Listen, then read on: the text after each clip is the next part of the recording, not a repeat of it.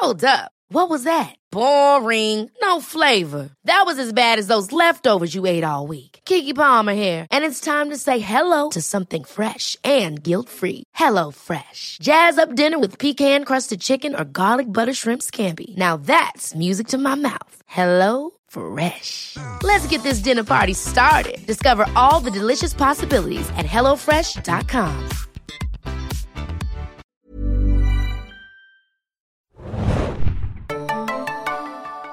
Hallo und herzlich willkommen zu einer neuen Folge vom Walking Dead Podcast der Segen Junkies. Ihr seht vielleicht, wenn ihr die Studiocam verfolgt, heute äh, zwei Leute nur hier, beziehungsweise zweieinhalb, denn wir haben würdige Vertretung für eine Person, äh, die vom Zombie-Virus befallen wurde oder von den äh, tösenden Geräuschen, die vielleicht oder vielleicht auch nicht mehr auftauchen werden. Wir wissen es heute nicht, heute ist alles äh, drin.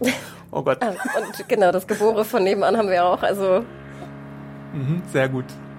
Anne ist schon los, um hier stunk zu machen. Mal schauen, wie erfolgreich sie ist. Damit müssen wir vielleicht heute leben. Ich bin Adam und führe heute durch die Diskussion zusammen mit. Hanna hier, hi. Hi, und wir besprechen How It's Gotta Be, die achte Folge der achten Staffel äh, von The Walking Dead, dem Mid-Season-Finale. Ich finde auch sehr schön, dass du das Gedächtniscap von Ex hast. Es ist täuschend echt. Boah. Anne, beeil dich. Ah. Hoffentlich respektieren die die Mittagspause. Ansonsten Ja. haben wir wirklich einen sehr äh, merkwürdigen Podcast dieses Mal. Entschuldigt auf jeden Fall tausendmal dafür. Äh, unser Todeskommando ist auf jeden Fall unterwegs. Genau, genau. Angeführt Und durch Errol, äh, Anne oder Errol. Vielleicht nennen wir sie Errol. genau, mit Waffen, die wir finden konnten. Und einer Keule. Boah. Das hat noch keine Auswirkung, wie ich merke. Hm, wir Jetzt werden gerade Finger gebrochen. Leider haben wir wirklich auch zeitlich ein Problem. Wir müssen, Das wird die allerbeste Folge auf jeden wir müssen leider damit durchkommen. Verzeiht. Okay. Los geht's, Adam. Äh, genau, Feedback haben wir nämlich bekommen von der lieben Il- Ildis auch, die sich bedankt hat und auch einer von vielen Stimmen ist, oder eine von vielen Stimmen ist, die sich dafür bedankt, dass wir die Podcasts wöchentlich machen und überhaupt, äh, das lesen wir wirklich relativ oft. Der einzige Grund ist, warum manche Leute noch die Säge verfolgen, was uns auch ein bisschen leid tut. Äh, aber so ist es nun mal. Ähm, genau, und dann haben wir ein schönes Paket bekommen, das Exi heute vertritt und da liest Hanna, glaube ich, gleich mal etwas vor. Genau, und zwar kommt es wieder von dem lieben Patrick, der ja auch einen eigenen Podcast mit seiner Family hat. Und unter anderem äh, bedankt er sich natürlich wahnsinnig. Wie versprochen sende ich euch ein kleines Care-Paket, damit ihr auch in der Podcast-Pause eingedeckt seid. Unter anderem beinhaltet das Paket die meiner Meinung nach besten Leibkuchen aus dem Fichtelgebirge. Mhm. Äh, Lebkuchen, nicht Leibkuchen. Sorry, ich mag Mm, Lebkuchen leider gar Leibkuchen. nicht, deswegen sind die alle für euch. Ich liebe Lebkuchen. Ich Ähm, öffne mal.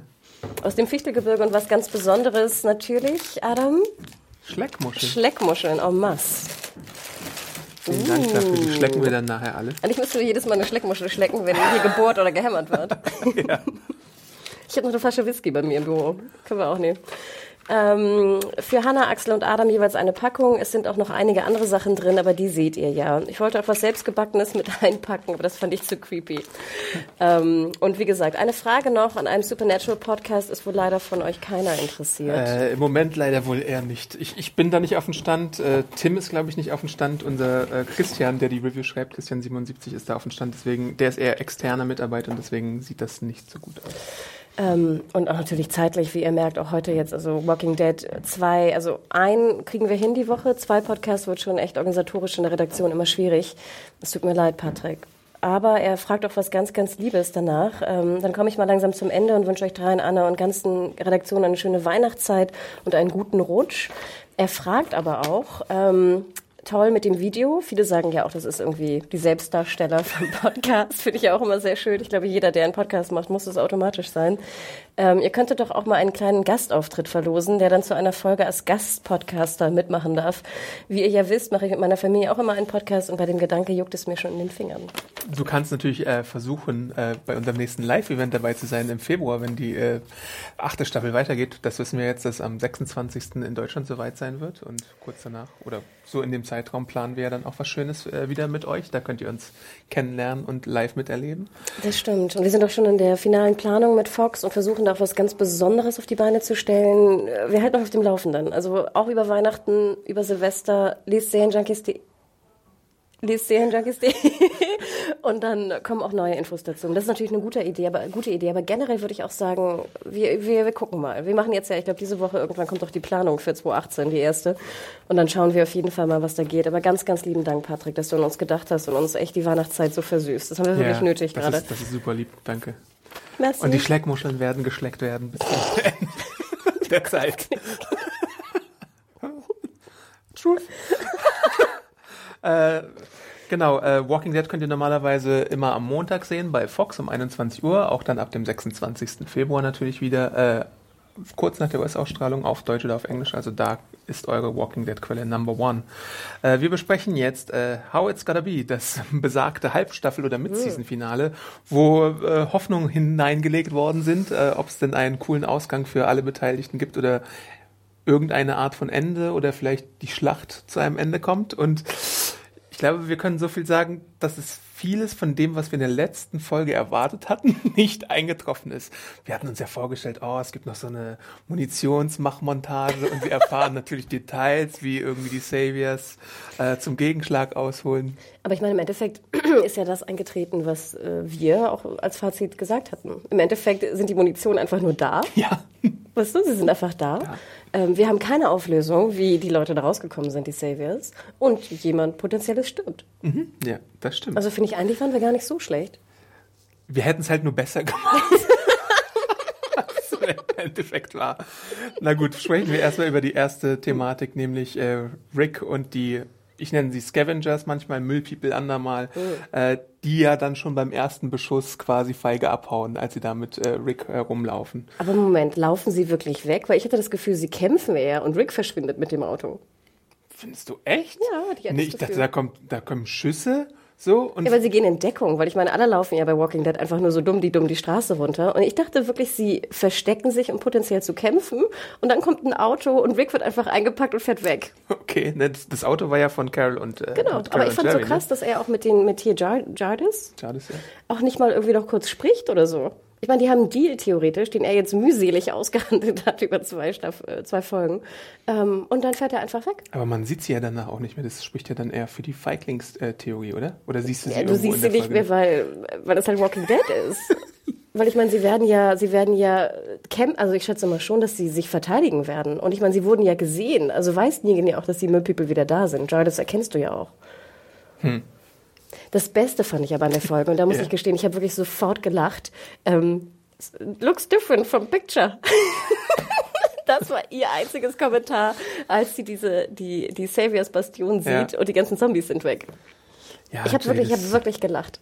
Also ich weiß nicht, wenn es jetzt, ihr könnt es natürlich eure Meinung natürlich auch schreiben. Wir haben da Nein. jetzt einen kleinen Pod, äh, podcast.segenjanks.de, aber ich finde, das ist wieder so schon von, von der ersten Minute an so ein kleines Ding von wegen jetzt über zwei Folgen aufgebaut und dann irgendwie eben nichts verpufft. Weil ich meine, de facto, ja, wir können uns einreden, dass sie da irgendwo sich verteidigen, aber wir sehen es nicht. Und deswegen ähm, ist es irgendwie so, ein, so, ein, so, eine, so eine Allianz, die für nichts war. In Ja, und ich verstehe halt nicht, warum wieder die alte Frage. Du hättest es doch relativ gut auflösen können. Du hättest jetzt sozusagen Jardis weglaufen können, also in Deckung, wie ich meine, gehen können und dann Rick mit dem Auto abgeholt werden, kurz vorbeifahren und sagen, Jardis, ne, wir, wir hören, ich habe keine Ahnung. Oder äh, der Deal ist, äh, besteht weiter oder nein, der Deal ist vorbei oder irgendwas. Aber wie gesagt, die Saviors, die angegriffen haben oder geschossen haben, werden ja Jardis gesehen haben. Also es muss irgendwelche Folgen geben. Eigentlich. Eigentlich. Bei Walking Dead hat es keine Folgen. Aber du hättest ja, wie gesagt, einfach noch mal zehn Sekunden dranhängen können und schon wäre das Ding rund gewesen. Nicht ganz rund, aber zumindest runder Runder. als jetzt. Ja.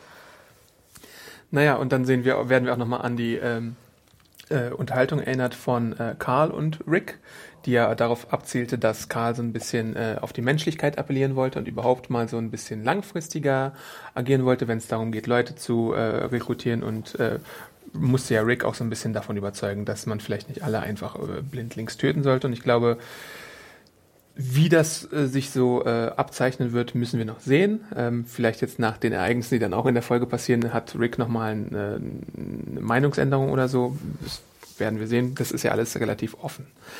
Darf ich was dazu sagen? Ja. Also erstmal fand ich die Szene eigentlich ganz schön. Ich finde, wir hätten, ich hätte mir eigentlich mehr Rick und Carl gewünscht zu zweit. Außerdem finde ich es immer sehr In schön. der Folge wäre es auf jeden Fall passend gewesen.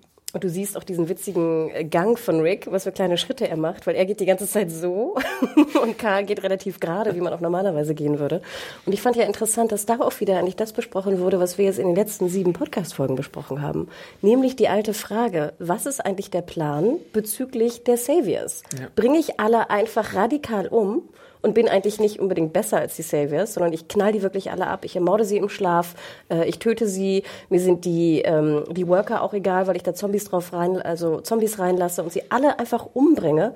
Oder gehe ich wirklich mal einen anderen Weg, wie Karl es ja anspricht und sagt, hey, wir können irgendwie zusammenleben, wir können gemeinsam Sachen anpflanzen, wir können gemeinsam uns beschützen, wir haben genug äh, hier, Hanseporn, Bastion, um gemeinsam in Frieden leben zu können und einfach die allgemeine Gefahr der Zombies zu bekämpfen. Und das ist die Diskussion, die ich mir einfach wünsche von einer Gemeinschaft, die du anführst, wie Rick und äh, Michonne und Co. Ich finde ja, gefühlt hat Negan in der Staffelhälfte mehr über diesen Fakt gesprochen, als Rick es jemals getan ja. hat, weil er wirklich drei, vier Mal mindestens gesagt hat, nein, wir bringen nicht alle Leute um, sondern diese paar Leute bringen wir um und dann, gut, kehren wir wieder zur alten Taktik zurück, aber im Prinzip gibt es da ja schon so eine Art Verabredung, wie man denn macht. Nein, und das ist doch die vorgeht. erste Frage, die du dir stellst. Du gehst jetzt in den, ziehst in den Krieg gegen jemanden und du musst dir doch Gedanken machen, knall ich die wirklich alle ab? Töte ich die alle? Und ich meine, bei uns sind ja auch Kämpfer drin, die vielleicht jetzt noch nicht, noch keine Menschen getötet haben die Menschentötung ist halt immer ein, höheres Gut natürlich als die Zombie-Tötung. Und es hat sich scheinbar wirklich keiner einen Plan gemacht und jeder denkt was anderes. Ja, stimmt. Also es gibt, es gibt wirklich keine Einheit. Und ich finde, was mich am meisten darüber ärgert, ist, dass die Autoren nicht begriffen haben, dass diese Diskussion mit einer der interessantesten ist. Auch, ja. Genau. Und ich, ich, verlange ja nicht, liebe Kritiker, ihr könnt gerne wieder rumpupen. Nein, ich will nicht, dass da zehn Folgen lang darüber diskutiert wird. Aber du kannst doch mal einfach fünf bis zehn Minuten Screentime, wir hatten wahrlich genug Screentime, nutzen, um diese Diskussion zu führen. Und dann wäre es ja auch so interessant, dann würde sich, weißt du, eine Gruppe abspalten und sagen, nein, wir müssen sie alle töten, weil sie so und so umgebracht haben, ne? angedeutet mit Tara und Daryl. Dann gibt es eine andere Mannschaft, die sagen, nein, wir leben in Frieden, angedeutet ne? mit äh, hier das ist immer so ein stilles Postprinzip, wie sich die Gruppe so aufspaltet. Und das ist irgendwie so merkwürdig, finde ich. Übrigens, Anna hat gerade die ganzen Nachbarn getötet. Sehr gut. Top Annie. Top Annie.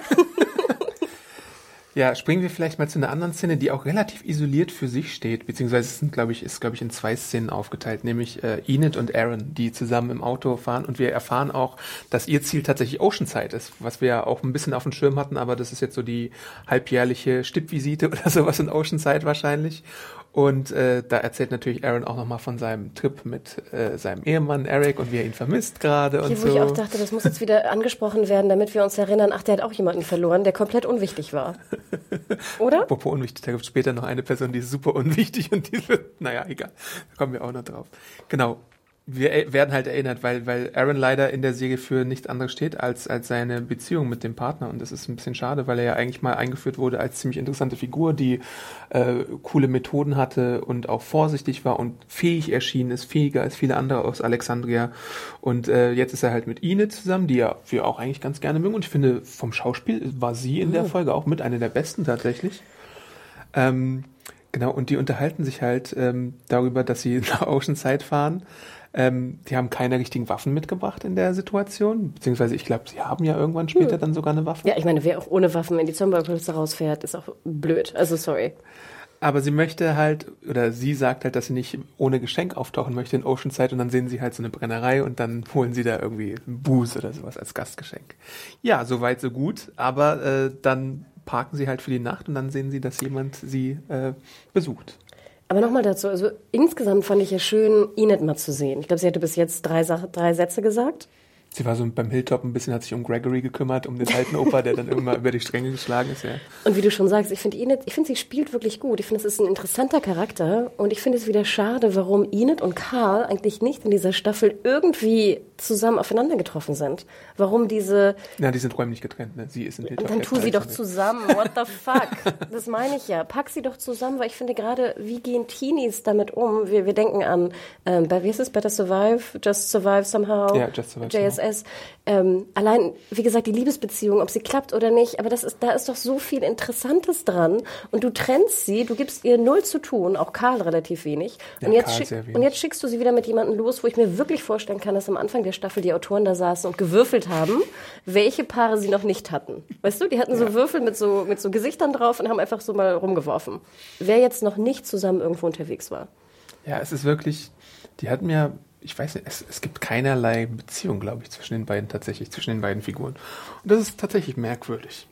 Und du hättest es ja auch, ich finde, das Gespräch baut sich auch, wenn ich den Dialog schreiben würde, und wie gesagt, ich habe keine Ahnung von Drehbuch schreiben, bin ich wirklich nicht meine, meine Expertise, aber es klang immer so, als ob Aaron einfach nur erzählt, was er fühlt, statt dass irgendwie ähm, Enid auch ihn mal fragt, was er fühlt oder mhm. sozusagen darauf eingeht. Es ja, war immer nur ja. so bla bla bla bla bla bla bla bla bla bla und es war überhaupt kein da war überhaupt kein Gespräch drin. Ich habe gestern eine kurze Anekdote dazu Jumanji gesehen.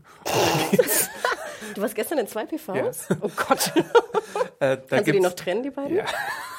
Da gibt's NPC-Charaktere und es wirkt so ein bisschen wie NPC-Charaktere, die einfach nur ihren Text runterbeten, ohne Interaktion. Oh, nein, das und das, das hast du jetzt gerade sehr schön beschrieben, weil es mich daran halt erinnert hat. Wirklich, der, der sagt einfach nur was, um es zu sagen und dann sagt Enid, glaube ich, auch noch mal was, um genau. es zu sagen. Und es passte irgendwie nicht Aber so. Aber es ist nicht so, oh Gott, wie lange wart ihr denn zusammen oder äh, denkst du oft an ihn oder was, was auch immer du in dem Moment sagen oder mein Beileid, das tut mir so wahnsinnig ja, leid. Ja, das erinnert mich an meine Eltern, die ich ja auch verloren genau, habe oder irgendwas. die Zeit, als ich Schildkröten gegessen habe oder sowas. Ähm, nee. Und ich finde, es wird noch verstärkt dadurch, etwas, was mir jetzt auch technisch aufgefallen ist in dieser Folge. Ich finde, diese Autofahrszenen mhm. sehen echt immer schlecht aus bei Walking Dead. Es tut mhm. mir leid. Und es gibt in der Folge mehrere davon tatsächlich. Und was mich halt sehr stört, ist, ich hatte das Gefühl, dass der Soundmix noch nicht fertig war. Aber das ist auch etwas, was mich halt immer furchtbar aufregt. Ich finde ja ganz gut, wenn du eine Autofahrt siehst, dass es ruckelt. Mhm. das ruckelt bei uns auch schon wieder. Anne. Ne? Also, weil sonst hattest du früher ja mal so Autofahrt sehen, wo sie einfach nur so geradeaus fuhren und du sagst ganz genau, wir sitzen hier am Tisch und fahren geradeaus. Aber da hattest du überhaupt keinen. Du brauchtest auch ein bisschen Autofahrgeräusch, weißt du? Gerade wenn, ich meine, die fahren ja relativ schnell, schätze ich mal, weil ich meine, da ist ja auch nichts. Ähm, und wie alle wissen, in solchen Autos, die die auch fahren, die fahren jetzt ja nicht die neue, ich weiß nicht, Mercedes S-Klasse, wo du nichts mehr drin hörst, sondern die fahren ja irgendwelche Autos, machen ein bisschen Autogeräusch da rein, damit es einfach echter wirkt. Es sieht schon so künstlich aus, die Dialoge sind schon so künstlich und dann packst du noch einen, einen abgemischten Ton drüber, also einen, einen Atmoton, der einfach komplett nicht existent ist. Und haben, diesmal haben sie auch gar nicht so viel mit Musik oder sowas gearbeitet, oder? Also ich meine, insgesamt in der Folge oder war da jetzt irgendwie auffällige Musik in der, in der Episode? Am Ende dann, bei okay. diesen Gesichtern, ne? Die wieder zu. Ah ja, ja, ja, diese Gesichter sagen. die blende ich dann schon immer wieder aus. Oh Gott, wenn so Adam die Augen rollt, das passiert schon selten. Aber, Aber, sorry, ich musste einmal kurz den Technik, weil diese Abmischung, die stört mich halt bei Walking Dead, weil ich finde, es wäre relativ einfach, da mehr Atmo zu produzieren, wenn du mehr Ton reinbringst. Ja. Sorry, liebe Tonfreunde, ihr müsst mir wieder was erzählen dazu. Aber worum es dann in der Szene ja eigentlich geht, ist, dass die, dass die äh, ein Gespräch mit den Oceanside-Leuten suchen, dann aber überrascht werden von jemandem und dann gibt es keine Fragestellung oder so oder eine Warnung von Enid, sondern sie schießt einfach, was relativ untypisch auch finde ich ist für Enid, wie sie bisher dargestellt wurde. Und dann erwischt sie auch noch gleich die Anführerin von Oceanside. Und so machst du doch keinen Eindruck bei einer Gruppe, die du eigentlich auf deine Seite ziehen möchtest. Vor allem, was ich wieder das Problem hatte, ich meine, ich verstehe ja schon, warum du in einer Situation von Not jemanden erschießt. Mhm. Das Problem war nur, dass ich nicht das Gefühl hatte, dass Aaron jetzt umgebracht wird. Vielleicht habe ich das auch übersehen. Es war auch sehr dunkel, die Folge. Vielleicht habe ich es wirklich nicht ganz gesehen. Aber ich hatte jetzt nicht das Gefühl, dass, dass er in Leben, dass er lebensbedrohlich so in Gefahr war, dass sie schießen musste. Also wie du schon nee, sagst, ja. du hättest auch sagen können, äh, weg da, ich habe eine Knarre oder ich weiß gar nicht, in die Luft schießen können, irgendwas. Ja. Ähm, und das war wieder auch so eine Szene, wo ich dachte, äh, konstruiert.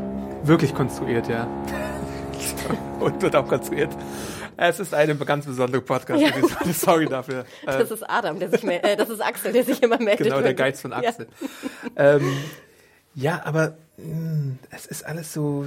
Und ich fand es schade, weil ich wollte Oceanside. Ich wollte, dass ja. sie wieder reinkommen. Ich finde, das sind interessante Charaktere. Auch die, die Mutti fand ich Und sehr interessant. Sie wissen ja sogar, dass Oceanside dazu tendiert, Leute zu erschießen, bevor genau. man Fragen stellt. Aber das, das, das ist doch kein guter Start. Und wie wollen Sie die jetzt noch auf Ihre Seite holen? Oder finden Sie es geil, dass Sie jetzt Ihre Anführerin erschossen haben und deswegen Stärke ja gut, das ist jetzt haben? ja die Spannung, die Sie kreieren wollten. Ne? Sie hm. wollten diese konstruierte Szene ja bauen, damit du dich jetzt fragst, oh nein, ne? jetzt hat Ihnen die Anführerin äh, erschossen, wie können Sie jetzt Oceanside überreden? Ja. Das Ding ist aber, dass es echt durch diese Konstruktion irgendwie so ad absurdum wieder ist. Ich habe eine Idee, Sie könnten Rick halbnackt dahin schicken, der dann mit irgendwie drei Frauen wrestelt oder sowas. Und dann wird es schon klappen, wahrscheinlich, in der Logik von Walking Dead, die jetzt etabliert wurde. Naja. Ja, was hattest du da noch nicht so in den News geschrieben, dass äh, Rick, wer heißt der? Der wollte ganz nackt sein. Das hätte ich komischerweise besser gefunden. Das hat er in so einem Behind-the-Scenes-Video gesagt, dass er einen Take machen wird. Komm, Leute, ein Take, nur in Cowboy-Schuhen. Äh, Super. Aber AMC hatte etwas dagegen. Naja. Ich finde, das hätte auch mehr Sinn gemacht für die Szene. Aber die Sensoren haben da wahrscheinlich gesagt, wir sind nicht auf Jades Aber wie geil, dann schickst du einfach immer nur, wenn, wenn Leute un, äh, schlechtes, also auf, die, auf dich schlecht eingestellt sind, schickst du immer nackten Rick hin. Die nackte Rick-Taktik. Ach, 10-Inch Rick, never forget. ähm, dann, Übrigens, ich habe gehört, dass Fox eventuell noch ein paar Figuren hat. Ein paar 10-Inch Ricks und Co. das kann euch sehr freuen, liebe äh, Anwesende beim Live-Podcast. Dann gibt es eine Szene, in der sich äh, Michonne mit Daryl trifft und ich glaube bei ihm entschuldigt für diese ganze Angelegenheit, weil sie ja seinen Plan irgendwie in Frage gestellt hat, wo ich mich frage, muss sie das jetzt wirklich machen? Weil er ja offensichtlich in Daryls Augen geklappt hat, obwohl sie da natürlich noch nicht wissen, was folgt. Das ist auch wieder so eine Ich finde Sache. sowieso, dass ich habe das Gefühl, dass man Michonne einfach komplett vergessen hat in dieser Staffel. Ich finde, sie tut immer nur Sachen, die irgendwie komisch sind, wo ich denke, habt ihr die letzten Folgen eigentlich gesehen? Wisst ihr, was Michonne für eine, für eine Type ist? Ähm, ich fand es total strange, als ob jetzt alle mal erzählen, was sie irgendwie falsch gemacht haben. Dann kommt Rosita noch dazu und sagt, ich habe jetzt irgendwie Sascha getötet und ich, ach, ich habe die getötet, ja, und ich habe die getötet, ja, ich habe Erinnert ihr euch noch, als ich diesen strunzdummen Fehler gemacht habe? Ja, habe ich auch. ich, ich dachte mir so, äh, wollt ihr jetzt euren Plan, den es eigentlich nicht gibt, verstärken, aber ihr, ihr macht ihn nur noch schlechter und noch verrückter. Ich fand es leider eine, eine sehr komische Szene. Ja. Dann gibt es eine Karl ist wichtig Szene, weil er emotional ist und Briefe schreibt. Ich glaube, an seinen Dad oder so wird er wahrscheinlich einen Abschiedsbrief schreiben. Und dann sehen wir auch noch den JSS-Zettel, also mit Just Survive Somehow. Das fand ich aber wiederum eine sehr schöne Szene. Das fand ich fast die schönste Szene, weil du siehst, das mag ich ja sowieso immer gern bei Walking Dead. Das war so ein bisschen altes Walking Dead. Du siehst dieses, in Anführungsstrichen, Teenie-Zimmer, was überhaupt kein Teenie-Zimmer ist. Ne? Wir dürfen nicht vergessen, du bist Teenie. Wie alt soll Karl sein? Ich glaube, 16 in der Serie mittlerweile so. Ne? Und du siehst dieses völlig leere Zimmer, wo keine Blazer ist, keine Poster, kein gar nichts. Na gut, die, die, die Saviors haben das auch alles rausgenommen. Du siehst ja, dass er nur mit dem Schlafsack Genau, du hast rumschlägt. kein Bett, ne? Du liegst auf dem, auf dem Schlafsack. Du bist eigentlich in diesem schönen Haus. Das sind ja schöne Häuser, ne? Aber das ist halt kein, keine Teenie-Zeit. Und jetzt schreibst du sozusagen deinen Abschiedsbrief. Und das Einzige, was du hast, und deswegen fand ich diesen Bezug zu JSS eigentlich ganz schön, weil ich dachte mir so, vielleicht denkt er gerade so, ach Inet, ich hätte dich doch mal küssen sollen. Ich weiß nicht. Oh, ach so, so eine Ebene liest du da rein, ja? Daran hatte ich Ja, was denn sonst? Du bist Teenie in der Welt. Was willst du denn sonst machen? Stimmt. Das ist ja meine alte Diskussion. Da muss einfach mehr, mehr Liebe, Sex Hormone. oder irgendwas rein. Ja, natürlich. Ja. Ja, stimmt. Das ist eigentlich ein okayer Gedanke mit. dass Ja, jetzt ist er tot. jetzt ist Spoiler. der Gedanke vorbei. Ja, die Szene mit Terra und Rosita, wo, das hast du ja gerade schon angesprochen, wo Rosita Terra, nee, wer macht das? Terra lädt Rosita die ganzen Sachen auf, diese Airhorns und so, mit denen man äh, die Zombies ablenken kann. Das war auch wieder eine Szene, die mich vor Fragezeichen gebracht hat. Ja, was mich da störte, ist, du siehst ans Terrorstelle, wie Rosita einen Truck mit Sachen entlädt. Da würde ich doch sagen, würde ich doch helfen. Das ist doch das Erste, was ich mache, statt davor zu stehen und zu fragen, und was hast du gefunden? Ach, lade raus, lade raus. Ja, ach, hast du ein paar Handgranaten gefunden? Und dann dreht irgendwie Rosita dieses Spiel um und belädt sie. Ich, also bei mir hat es leider gar nicht funktioniert. Es tut mir leid. Ich fand es weder witzig noch irgendwie cool. Ja, das war, das war leider zum wiederholten Male nicht so cool. Wir haben aber das Einzige, was wir erfahren haben in der Szene, war, dass diese Handgranaten, wie heißt es, diese Rauchgranaten gefunden wurden. Ne? Also, ja, ja, ja. Die werden ja später dann nochmal eingesetzt. Äh, die Frage ist jetzt, springen wir, bleiben wir in Alexandria oder springen wir mal kurz zu den anderen Orten? Wie machen wir Du das bist jetzt am der? Herrscher der, der Liste. Du darfst entscheiden. Dann springen wir mal kurz zum Kingdom, bevor wir mit Alexandria weitermachen, denn da ist ja Ezekiel zu sehen, der weiterhin schmollt und die äh, Shiva-Kette irgendwie anschmachtet und dann Krawall hört und dann irgendwie doch mal tätig wird. Äh, dazwischen gibt's noch einen Brief von Jerry, den er findet. Ist es Jerry oder Carol? Da war ich mir jetzt gar nicht mehr sicher. Jedenfalls findet er einen Brief, wo jemand gesagt hat, I have to bounce. Und ich glaube, das klang eher nach Jerry von, von der Tonalität her als nach äh, Ja, ich Carol. hatte gehofft, dass du Pause gemacht hast. Ich habe auch Pause hast. gemacht, aber ich habe dann so die Unterschrift mir angeguckt und es hätte Gerald sein können. Oder Jerry, aber es war, es müsste eigentlich Jerry sein. Aber klärt uns auf, falls ihr einen besseren, größeren Fernseher habt als wir. Was Jerry oder Carol? Gerald was? Ja, denn Gavin ist im, im Kingdom aufgetaucht, hat die ganze Mannschaft da versammelt und äh, fordert jetzt, dass äh, Ezekiel rauskommt und sich stellt, weil das ist ja der Plan, die äh, äh, Anführer vorführen, äh, umbringen irgendwann spektakulär vor der Öffentlichkeit oder aber halt jemand anderes als Tribut quasi da lassen. Das ist ja in allen drei Orten, wo die auftauchen, dann später so der Fall. Jem, einer muss sterben, dann können wir weitermachen, aber ihr seid jetzt noch unterjochter unter unserer, unserer Knute und äh, ihr macht jetzt, was wir sagen. So, das sind so die Quintessenzen, das können wir auch ein bisschen abkürzen tatsächlich. Das macht Simon dann bei Maggie und es macht ja Negan dann eigentlich auch in Alexandria.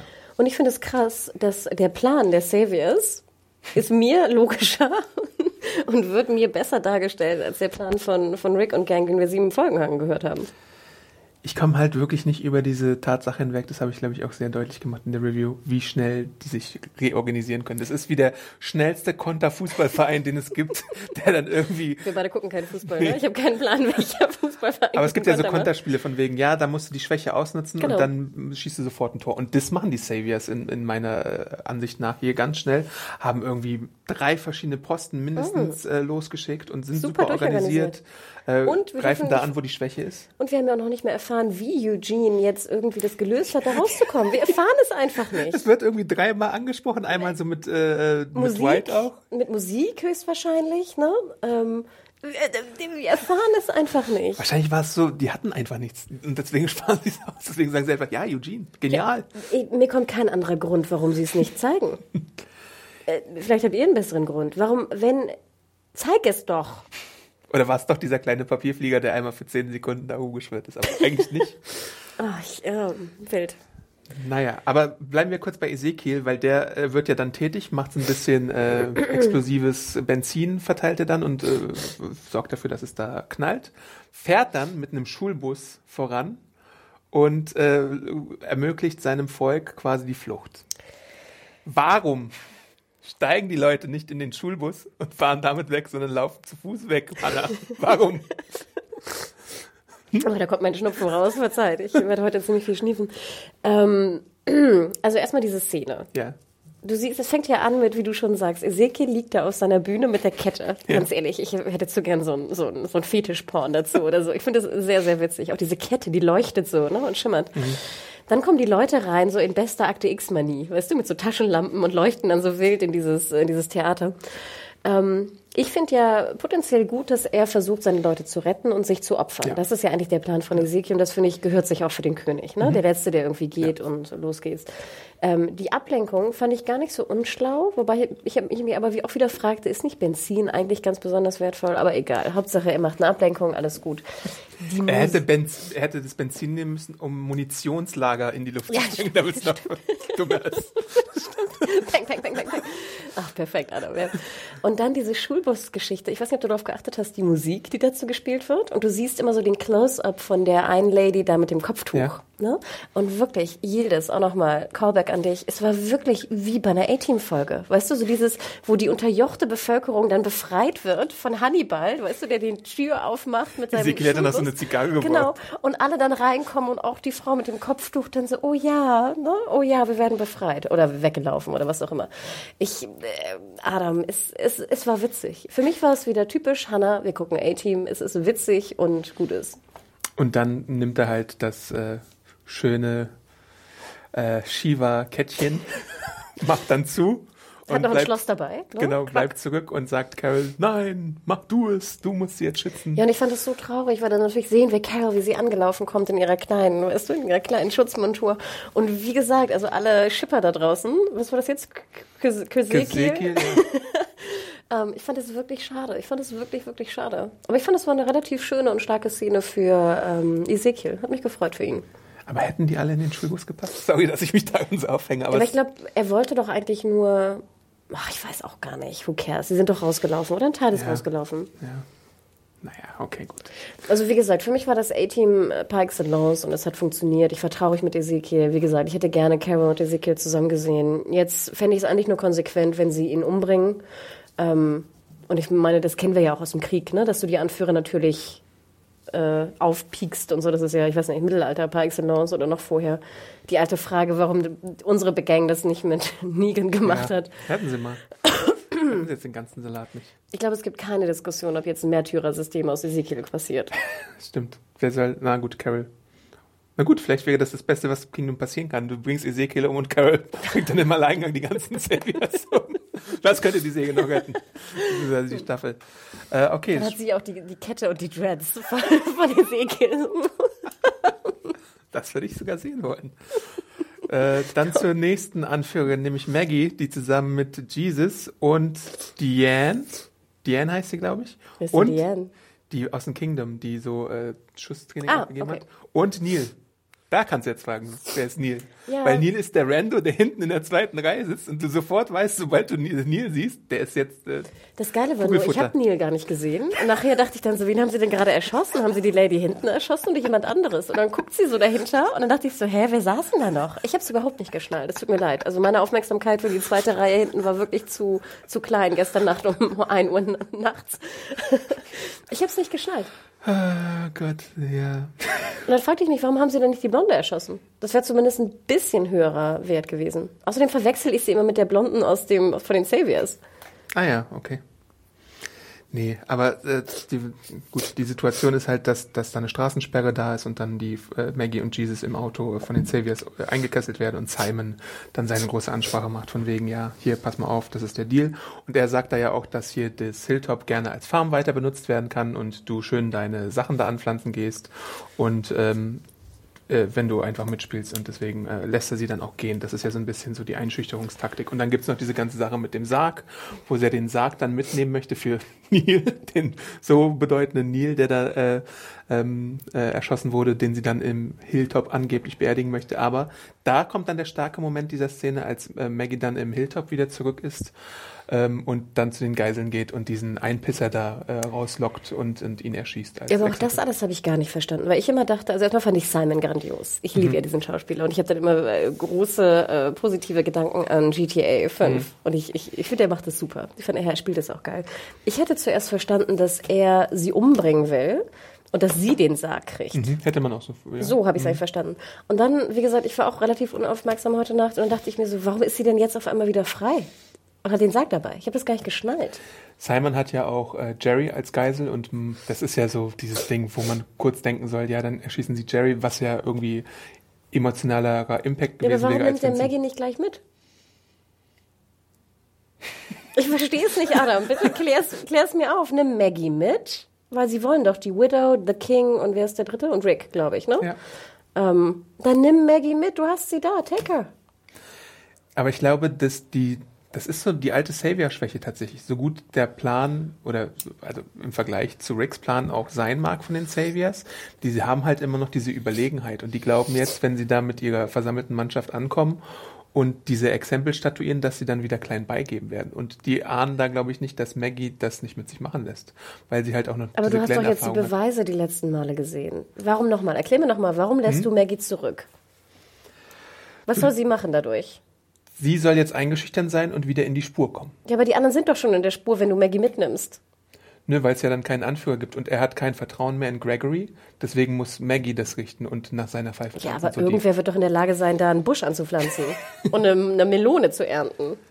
Dafür brauchst du nicht Maggie. Dafür brauchst du keine Unruhe. Dafür brauchst du nicht diejenige, die sowieso die ihren Mann verloren hat, ihren Baby Daddy, äh, und die schwanger ist. Hm. Nimm sie mit, äh, mach dein Exempel, was auch immer du machen willst mit The King, The Widow und, und Her und gut ist. Ich finde, das macht überhaupt keinen Sinn. Für mich machte das überhaupt keinen Sinn. Im Endeffekt war ich ganz dankbar, weil ich auch die Szene sehr cool fand, wie sie nachher ähm, zurückgeht. Und wir auch erstmal erfahren, dass es ja, was waren das, 39 Leute? Wir hatten ja Genau. mal Diskussionen, Ja. mit 20 sind es 30. Ähm, und ich fand, das war eine harte Szene, aber ich fand, das war jetzt notwendig, auch um einfach mal klar Kante zu beweisen. Also jetzt Kante, Maggie ist wirklich bereit, die Leute umzubringen. Maggie ist anderer Meinung als Jesus. Und es geht jetzt mal einfach jetzt voran. Ja. Gut, dass sie diesen Einpisser genommen hat. Sie hätte natürlich auch den Oh, Jared, Jared, oder wie er bitte. heißt, glaube ich, Ja. nehmen können. Das, dann hätten, wären wir den endlich los gewesen und diesen, in Anführungszeichen, netten Savior, der ist ja immer noch da und äh, der plant ja wahrscheinlich immer noch was. Da hat Gregory ja offenbar auch noch nicht irgendwie gesprochen, obwohl er da was mitbekommen hat. Ja, und ich fand, das war auch eine geile Szene, wie sie das so auf den Sarg schreibt und so. Also das fand ich, hat dann schon funktioniert. Aber wie gesagt, von der Grundeinstellung, warum Simon sie loslässt, habe ich es nicht verstanden. Das tut mir leid. So, okay, dann haben wir Maggie, glaube ich, auch äh, größtenteils abgefrühstückt. Dann gehen wir vielleicht mal kurz zu Eugene im Sanctuary. Äh, weil wir sehen ja, dass er irgendwie äh, nicht schlafen kann und jetzt doch seine Gewissensbisse hasst und dann doch trinkt wieder und weint und dann auf seine bekannte Eugene-Art und Weise dann äh, Gabriel und Dr. Carson besucht und äh, dann so fallen lässt von wegen, ja, vielleicht habe ich ja den Wachmann mit Diarrhoe oder mit Durchfall äh, ausgestattet. Ist Diarrhoe das gleiche wie? Ja. Okay. Es gibt ja das- Diarrhea. Ja, ja, stimmt. äh, ausgestattet und äh, Ich habe noch nie jemanden gesagt, der Diarrhoe sagt. Ich habe es einfach nur übersetzt, deswegen war es jetzt in meinem Kopf. Durchfall, Dünnschiss. ähm, genau, und dann, dass noch ein Auto postiert ist, mit dem man fliehen könnte, aber er selbst äh, möchte ja, glaube ich, äh, erstmal wieder bleiben. Ja, aber auch wieder das alte Problem. Also ich finde, jetzt entscheidet euch mal. Eugene hat irgendwie auf magische Art und Weise die Saviors freigemacht von der, von der äh, Zombie-Belagerung. Wir wissen nicht wie oder warum oder welche Gedanken er dabei hatte. Ich meine, er hätte es doch einfach lassen können. Klar, er hatte ein bisschen Druck von, von Negan, dass er jetzt da frei macht, aber er hätte ja auch sagen können, ich habe keinen Plan. Negan hätte ihn ja nicht umgebracht, weil er keinen Plan hat. Meinst du nicht? Nein. Hm. Also die Gefahr war mir gar nicht bewusst. Und dann hat, Negan, äh, hat Eugene scheinbar diesen Superplan gemacht, die alle zu befreien und weiß natürlich, dass seine Gang da wirklich harte Folgen von zu tragen hat. Also tödliche Folgen höchstwahrscheinlich. Und jetzt kommen ihm dann nachts wieder die Gewissensbisse und dann sagt er, okay, um meine Gewissensbisse, damit ich wieder schlafen kann, befreie ich jetzt die beiden. Also das ist für mich von der... Äh, oh. Ich frage mich bei der ganzen Sache, ich glaube, das habe ich vielleicht auch schon bei den letzten Folgen gemacht, mich nämlich, äh, wie nützlich Gabriel in dieser ganzen Situation überhaupt sein kann mit seiner Infektion oder seiner, seiner, was auch immer er da hat. Es sieht ja so aus, als würde er auf dem letzten Loch auch pfeifen und Ja, irgendwie keine denn? fünf Meter mehr laufen können. Weil das sieht jetzt ja nicht so aus, als ob er zum Zombie wird, oder doch? Nö. Vielleicht hat er, vielleicht hat er auch durch. Ja, und ich fand es ja ganz lieb, dass der, dass der neue Doktor hier, Dr. Carson 2.0, dass der da sitzt und wartet. Finde ich ja ganz lieb von ihm. Aber auch im Endeffekt, warum eigentlich? Weil helfen kann er ihm nicht, weil er keine Medikamente hat. Und warum? Also, hm? Ich weiß nicht. Ich fand ich es dann doch ganz witzig, wie Eugene auch so meinte, so, ja, und dann droppt so mit keys ne, pup, und, so, und dann in seiner Lampe und sowas. Ich fand, es war, ja. das war nerdy und auch ein bisschen witzig. Ne? Ähm, trotzdem finde ich die Charakterzeichnung von Eugene, ich finde, es geht immer irgendwie hin und her, hin und her. Vielleicht soll uns das auch halt verdeutlichen, dass er einfach entweder nicht ganz Negan ist oder nur halb Negan ist oder sich Gedanken macht. Aber so ganz denke ich, ähm, hm, I don't know. Und wie du schon sagst, ich meine, was soll denn Gabriel jetzt Ever catch yourself eating the same flavorless dinner three days in a row? Dreaming of something better? Well, HelloFresh is your guilt-free dream come true, baby. It's me, Kiki Palmer. Let's wake up those taste buds with hot, juicy pecan-crusted chicken or garlic butter shrimp scampi. Mm. Hello Fresh. Stop dreaming of all the delicious possibilities and dig in at HelloFresh.com. Let's get this dinner party started.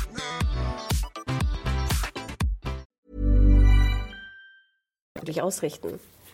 Und ich frage mich auch noch zusätzlich dazu, da sind jetzt die Savior wieder draußen, denen würde doch wahrscheinlich aus, auffallen, dass äh, Dr. Carson weg wäre, oder? Und dann gibt's halt wieder den, den Ja, natürlich. Und sie wissen ja auch wahrscheinlich, dass er dann bei Maggie ist. Und also wie Maggie auch mit ihren drei Hansels irgendwie das Hilltop äh, beschützen will vor den Hunderten von Jesus kann die Saviors. alle wegkicken, glaube ich.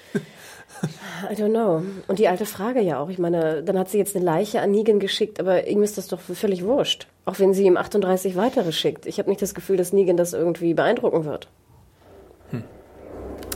Na, Axel, was sagst du?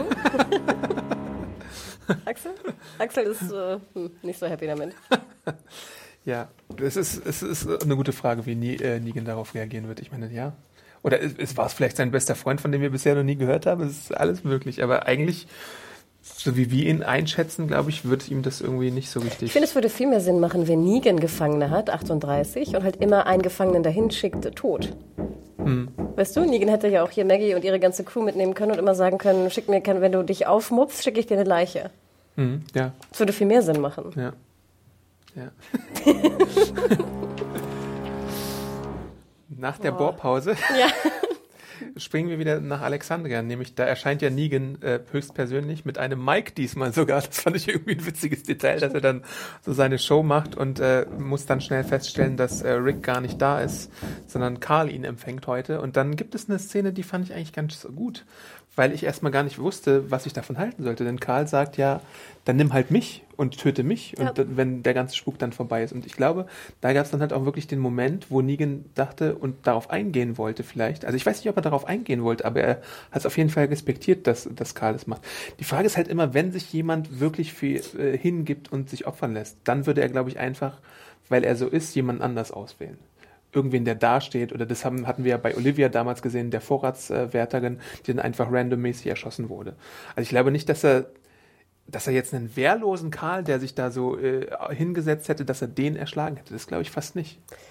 Also ich glaube, es sollte einfach nur noch mal verdeutlichen, was Karl eigentlich für eine coole Type ist, Ja. die Negan ja auch, also Negan findet Karl einfach wahnsinnig faszinierend. Ja. Ich meine, da ist jetzt so ein kleiner 16-Jähriger, der jetzt irgendwie da oben die, die, die Wache, in Anführungsstrichen, die Leitung von dieser, von dieser ganzen Alexandria übernimmt und einfach sagt so, hey, wenn du einen Scapegoat, wenn du einen Schuldigen brauchst, dann töte mich. Und da denke ich auch schon so, da hatte ich auch fast so ein bisschen so, holy shit. Wie, wie mutig und wie viel Balls ne, musst du haben jetzt in, in Negan-Sprech. Ich glaube, das ist eine andere, eine andere Frage, die du stellst. Wenn ich jemanden umbringe oder wenn ich jemanden hinrichten muss, richte ich jemanden hin, der sagt, ich will sterben. Das, dann will er vielleicht sterben, aber vielleicht hat es trotzdem große Auswirkungen auf die anderen Leute. Du siehst, wenn jemand einfach vor deinen Augen erschossen wird von jemandem, das ist ja schon krass, auch wenn dieserjenige vielleicht sterben möchte. Also ich fand es ziemlich cool eigentlich da oben. Ich fand, das war auch eine Szene, die funktioniert hat. Das mir. war auch eine meiner Lieblingsszenen, glaube ich, Ja. an der Folge, ähm, wo wir ja schon viel zu kritisieren hatten. Aber die hat für mich tatsächlich Ach, auch ganz nicht. gut äh, funktioniert. Und ähm, eigentlich benutzt das Karl ja auch nur um, das, das, man sieht ja auch davor schon eine gute Szene, wo Karl dann halt so, als er Negan anklopfen hört, so, Karl ist der Geistesgegenwärtige von allen. Da sind Erwachsene um ihn herum und Karl ist derjenige mit dem Plan. Ja, und dafür alle stehen Respekt. so. Auch, ich glaube, ich auch mich schon. Steht da so, hm, dumm die dumm, was soll ich jetzt machen? Ich habe drei Minuten und dumm die dumm. Wir haben keinen Plan, wir haben scheinbar keine Waffen, äh, keine Wachen. Ne? Negan behauptet ja auch, er hätte die Wachen ausgeschaltet. Ähm, wir haben einen super krassen, riskanten Plan bei der Sanctuary gemacht. Äh, Wir haben die richtig angepisst eigentlich. Genau, ohne um uns Gedanken zu machen, was eigentlich passiert, wenn er nicht funktioniert, der Plan. Das finde ich ja auch so geil. Ich meine, gut, sie haben sie ein paar Sniper hinterlassen, die aber überrumpelt wurden, aber trotzdem gehst du so zurück und sagst so, ach dumm, die dumm, was mache ich denn heute Abend? Esse ich mal Spaghetti, ne? Und sitze am Lagerfeuer. Ich wild. Aber ich fand, okay, es sollte verdeutlichen, was für ein, für ein cooler Planer und eigentlich cooler Dude Karl ist und dass alle ihm vertrauen. Und dann denke ich, okay, macht ja auch Sinn. Ja, der Rest flieht, flieht dann halt so auch so ein bisschen. Ähm, Sorry. Ist ja natürlich auch von Daryl zum Beispiel so ein Ding, dass der da, ich weiß gar nicht, ob Daryl da in der Nähe war, als Karl den Plan gesagt hat, dass Daryl dann einfach, ich glaube, er ist aber derjenige, der dann mit den Autos wegfährt und durch diese Schranke bricht bei den äh, Saviors, die wir da eher später sehen. Ähm, das ist auch so ein Ding, dass sie die Saviors dann so in den Hinterhalt locken und sie da erschießen und dann auch wieder so A-Team-mäßig wirklich auf sie schießen und keinen treffen, aber Dwight dann irgendwie derjenige ist, der, der die äh, wegrennenden Saviors erwischt. Und überhaupt so wie, ich hatte ja die ganze Zeit schon Angst auch um Karl, einfach. Ähm, als er dann so nach seiner großen Ansprache und nach der Ablenkung so weghumpelt und du dann siehst, dass sie mit den Granatenwerfern da rüberschießen und äh, auch zielsicher die Häuser teilweise erwischen. Wobei ich mich manchmal gefragt habe, warum explodiert da manches? Die Kirche zum Beispiel. Ich weiß jetzt nicht, hatten die da Äh. Sprengsätze drin oder das eine Haus, wo er kurz davor ist und dann quasi so von der Druckwelle Ich habe das alles nicht so ganz verstanden, warum jetzt eigentlich die Saviors vernichten sie die Häuser, um noch mehr Strafe zu machen? Oder vernichten oder wa warum tun sie das? Ich glaube, das ist einfach eine Retourkutsche, weil die ja auch die Sanctuary ziemlich übel zugerichtet haben mit den Ja, wo ich aber immer denke, im Endeffekt brauche ich ja trotzdem noch ein Haus. Ich habe mich ja sowieso gefragt, warum die Negan Peeps und die Saviors eigentlich in diesem hässlichen Sanctuary wohnen und nicht in dem viel schöneren Alexandria. Das sind doch viel geilere Häuser und voll schön alles. Ja, ja, ja. Vielleicht Und wie finden sie er diesen Industrial-Charme ganz irgendwie toll. Oder Und wie er ja auch sagt, ne, hier sind hier, wie heißt das, ähm, Solar Panels und alles. Also ich meine, das ist Aber ja eine er geile. davor eigentlich schon gesehen, oder? Das ist ja jetzt nicht Nein, das nein, Mal, deswegen meine ich nur. Ich würde das ja alles in der Welt, wo du wenig Baustoffe hast und wenig Möglichkeiten, Ja. würde ich ja alles, was du siehst, nicht einfach grundlos. Das ist ja, Ja. meine Frage. Warum zerstört das einfach grundlos? Ja. Er könnte Und- sie trotzdem noch zu, zu Arbeitssklaven auf den Feldern machen, auch ohne Häuser. Und Gavin sagt ja dann auch in dem Zusammenhang, dass äh, die Leute aus dem Kingdom, die ähm, fähig dazu sind, auch dann äh, dazu verdonnert werden sollen, das Sanctuary wieder aufzubauen. Also da ist ja dann auch schon wieder ein Au- Wiederaufbauplan innerhalb von Mm. Natürlich. fünf Minuten gemacht worden. Ja, wie gesagt, die Saviors sind ein super Planer. Naja, auf jeden Fall hatte ich äh, die ganze Zeit Angst um meinen Karl und er humpelt ja dann auch so weg. Äh, er klickt eigentlich ganz schön viel ab für so einen 16-Jährigen und äh, die Kirche explodiert, das Auto explodiert, das Haus Ich fand explodiert. das sah auch ziemlich geil aus. Also es war schön gedreht. Ich fand dieses, es war, ne, es war eine schöne Nachtaufnahme oder es sah zumindest gut aus. Ich fand er genau, wie er humpelt mit seinem Auge, ne, mit seiner Tasche, mit den, mit den Rauchgranaten. Auch ein bisschen witzig, wie dann doch so Saviors kommen und er dann so in bester irgendwie Batman-Manie dann so eine Rauchgranate wirft und so schwupp verschwindet. Fehlte noch, dass er noch so eine, so eine Batman-Stimme nimmt oder so. Für mich ist es immer Batman. Ich Ja. weiß nicht, vielleicht gibt es auch andere Beispiele. Ähm, nee, ich fand, das hat aber gut funktioniert. Und im Hintergrund, du sahst doch die eine Szene, ich glaube, das war in diesem nachher Geschnetzel mit Michonne, wo dann hinten so wie so ein Balkon runterfällt und sowas im Hintergrund. Das sah schon geil aus, finde ich. Ja, Also effektemäßig war das, fand ich, gut. das war gut, ja. Der arme Karl. Äh, Rauchgranaten hast du gerade schon äh, erwähnt. Ja, ähm, wo geht's denn dann hin? Es gibt ja dann noch diesen Überfall auf die Saviors, die Falle, die hatte ich gerade schon erwähnt, dass er da nichts trifft. Und dabei ja auch bei Dwight herauskommt, ähm, dass er der Verräter ist. Weil Laura, das ist ja diese Rando äh, Savior-Frau mit den Tattoos hier am Hals, die hatten wir auch schon öfter mal gesehen, äh, erkennt dann, dass halt Dwight der Verräter ist und entkommt halt wieder. Und da frage ich mich, da sind, glaube ich, Lass mich nicht lügen, ich glaube, es, es, müssten sechs Leute aus Alexandria sein und keiner von denen erwischt auch nur ansatzweise sie und sie ihr gelingt wieder die Flucht. Ja, und ich habe das, das war auch wieder so eine Szene, wo ich gar nicht wieder verstanden habe, was da eigentlich genau abgeht. Also ich habe das Geballer verstanden, keiner trifft, dann dreht Dwight sich um, schießt alle mit einem Schuss ab, ja. bum, bum, bum, bum, dann kommt sie raus. John Wick, ja. Er schießt ihn aber nicht, sondern schießt ihn irgendwie in die Schulter ja. oder in den Arm und schwupp verschwindet dann auch wieder, wie bei wieder auch noch so eine Rauchgranate, wo ich dachte, ich äh, das war wieder so eine Szene, wo die einfach zu konfus war, fand ich. Hm. Weil, wie du schon sagst, wenn sie wirklich jetzt entflohen ist, ich wusste nachher gar nicht, ist sie jetzt entflohen oder ist sie doch noch erschossen worden hinterm Auto? Weil wenn sie entflohen ist, ist natürlich die Frage, warum die Leute, die alle um sie rum waren, aus den Gebüschen sie nicht getroffen haben. Äh, oder sie ist halt hinterm Auto erschossen worden. Ich glaube schon, dass sie geflogen ist, äh, entflohen ist, weil Dwight ja auch der Gruppe, die dann später dazukommt, äh, sagt, dass sie herausgefunden hat, dass er der Verräter ist. Und so. dann hebt ihn Rosita ja hoch von wegen Daryl und Tara wollten ihn ja töten ja, und dann gibt es so ein bisschen die Versöhnung. Aber es ist ja trotzdem klar, dass auch wenn Daryl jetzt, äh, wenn Dwight jetzt der einzige Überlebende von diesem Konvoi ist, dann wird ja Negan sich auch schon fragen, sag mal, du kommst allein als einziger Überlebender da zurück. Also ja, die, er wäre sowieso Glück. schon aufgeflogen gewesen. Weißt du, was ich meine? Hm. Und ich verstehe auch gar nicht im Endeffekt, warum eigentlich Daryl und Co. dann an ihm zweifeln. Sie müssen doch sehen, dass der Dude gerade fünf Savers abgeknallt Was hat und diese ganzen, haben, ja. die ganzen Briefe geschickt hat hier, die sie da in den Briefkästen und wo überall reingesteckt ich haben. Ich habe 80 Stunden Arbeit in diese fucking Briefe Oder? gesteckt. Ich, ich und du mal kommst mit deinem scheiß Auto da. Da war dann auf einmal so wieder so Spannung, oh Gott, du, wir können dich doch umbringen, weil du doch ein Verräter bist. Und dann dachte ich, warum eigentlich? Er hat doch gerade eigentlich genau bewiesen, dass er, dass er auf deren Seite steht. Nicht. Ich, ich habe es nicht verstanden. Ja, ähm, aber Daryl nimmt auf jeden Fall Dwight seine Weste wieder ab, weil das das Wichtigste an der ganzen Situation ist. Er hat ja die ganze Zeit seine Dwight äh, Engels äh, ah, ja. Dingens Weste getragen. Und jetzt hat er die halt endlich mal wieder. Ach, er nimmt sie ihm so ab, ne? Ja. Stimmt. Genau, die 38 Geiseln hatten wir besprochen. Ähm, Karl gelingt ja dann. Äh, Hatte er nicht auch mit Dwight diese, die hatten doch diese Kontakt da mit dem Pfeil und Bogen, mit, dem, ja, mit der Armbrust. Genau. Das war doch Dwight und Daryl. Ja, ja, die haben mit Pfeilen und beziehungsweise Bolzen kommuniziert in einer Folge. Also weiß er es doch. Ja, aber da herrscht so, so, eine konstruierte Fehde zwischen den beiden. Ich weiß nicht genau. Hm. Und er hat ja auch Denise äh, de facto auf dem Gewissen. Äh, ja, aber das war ja, danach haben sie kommuniziert mit Pfeil und Bogen.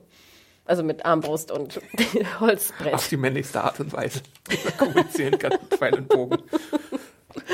Hm, okay. Ja, ähm, äh, ich hatte mich hier noch aufgeschrieben, was ich gerade noch gesehen habe, dass Negan sagt, blow every other house, was, was so ein Zeichen sein könnte, dass er halt die Hälfte der Häuser zerstören wollte in Alexandria, was jetzt auch viel ist, aber ihnen immerhin immer noch eine Grundlage lässt, um äh, äh, weiterzuleben, weißt du, dass er, dass man halt so ein bisschen Stärke und Eier beweist, aber trotzdem irgendwie äh, ihnen was zustößt. Genau, und er, er sagt es ja, glaube ich, auch explizit, ne? Ihr werdet jetzt, was du schon andeutetest, im Sinne von, ihr werdet jetzt äh, wie Arbeitssklaven werden, ihr kriegt nur noch das Mindeste am Essen, was ihr braucht. Ja. Verzeihung, um zu überleben und kriegt nur noch das Mindeste an Behausung, äh, was ihr braucht und werdet eigentlich jetzt versklavt, würde ich es fast nennen, mhm, oder? Mhm, ja, genau.